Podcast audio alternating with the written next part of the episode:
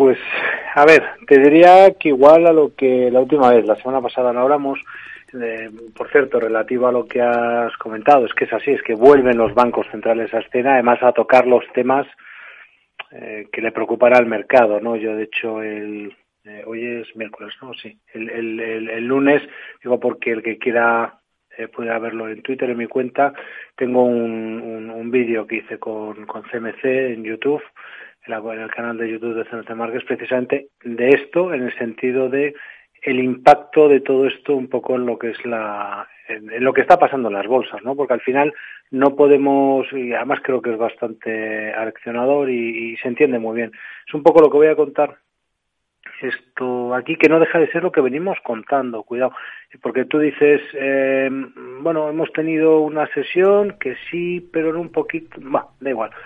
Eh, estamos como estábamos, llevamos 10 semanas consecutivas, 10 semanas consecutivas de rally, eh, donde ninguna vela semanal cierra por debajo de los mínimos de la semana previa. Y estamos hablando de un año a priori bajista, recuerda Rocío, sí que el 2022 es, es un año complicadísimo eh, a todos los niveles, ¿no? Pero eh, y, y, en septiembre, en septiembre quiero recordarle a la gente que estábamos en las bolsas europeas batiendo mínimos de marzo y los mínimos de julio, que era la zona de soporte, y hemos subido un veintitantos por ciento, o sea, es una pasada. O sea, esto para que la gente entienda un poco lo que está pasando en las, en las bolsas. Y este rally que estamos teniendo en estos momentos, pues tiene 10 velas, 10 mm, o, barras, eh, pero no conseguimos cerrar por debajo los mínimos de la vela barra semanal previa. El objetivo a priori, fíjate, estaría en los altos de marzo. Es decir, en marzo recuerda que es cuando, bueno, el 24 de marzo, si no me equivoco, 24-25 es cuando Rusia lanza el primer misil sobre Ucrania que nos despertamos. Bueno, pues eh, en el 24 de febrero, perdón, y entre, eso y, marzo, bueno, marzo tiene 28 días, bueno, pues eh, eh, hemos tenido la invasión rusa en Ucrania y, en, y, en, y a mediados de marzo, si no me equivoco, es cuando la Fed sube por primera vez los tipos de interés en este proceso tan agresivo que está llevando a cabo, ¿no? Y que mañana pues nos no mañana no hoy es miércoles perdona. Y que hoy vamos a, conocer pues supongo yo que 50 puntos básicos teniendo en cuenta que el nivel de llegada está en torno al 5% lo digo también porque teóricamente después de la subida que tengamos tengamos hoy pues todavía nos quedarán pues más subidas ahora lo dejaremos en el, en el objetivo del 4.25 o 4.50 pues todavía le queda más subida y mañana el Banco Central Europeo que nos subirá otros 50 y le quedará otros 100 puntos básicos, supongo yo que para la, el, primer trimestre de 2023. Eso es lo que le importa al mercado. Entonces, ¿qué es lo que sucede? Todo eso ha sucedido en, en, en, en, marzo, cuando se nos cayeron las bolsas. Y estamos volviendo. Ahora, ¿qué es lo que sucede?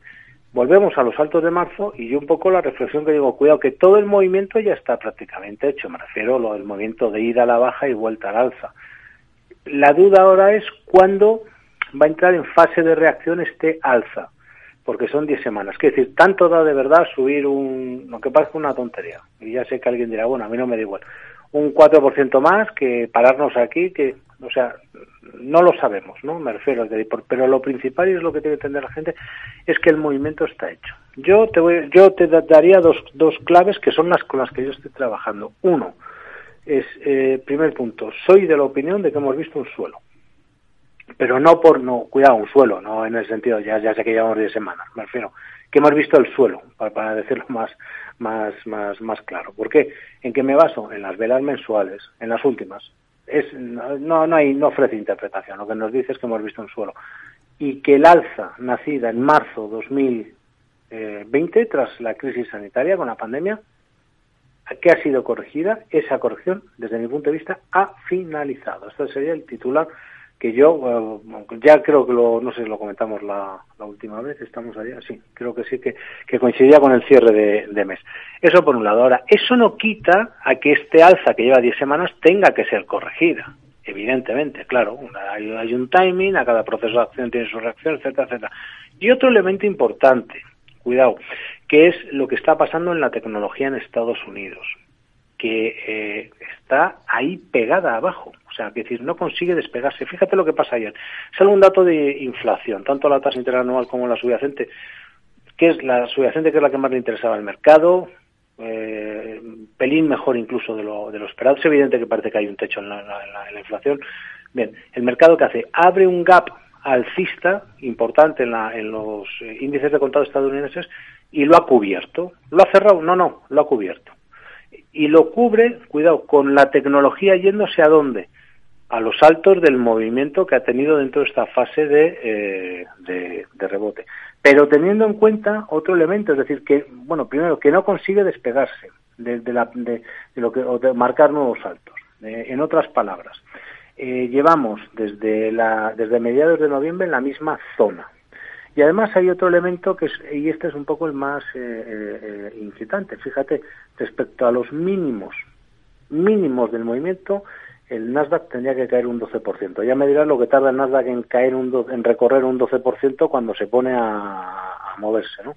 Digo por esto, ¿por qué? Pues porque respecto a los altos, y este es el verdadero problema que yo veo, a estos eh, niveles de cotización en estos momentos, pues el Nasdaq 100 está un 42. O sea, fíjate la bofetada que llevamos aquí.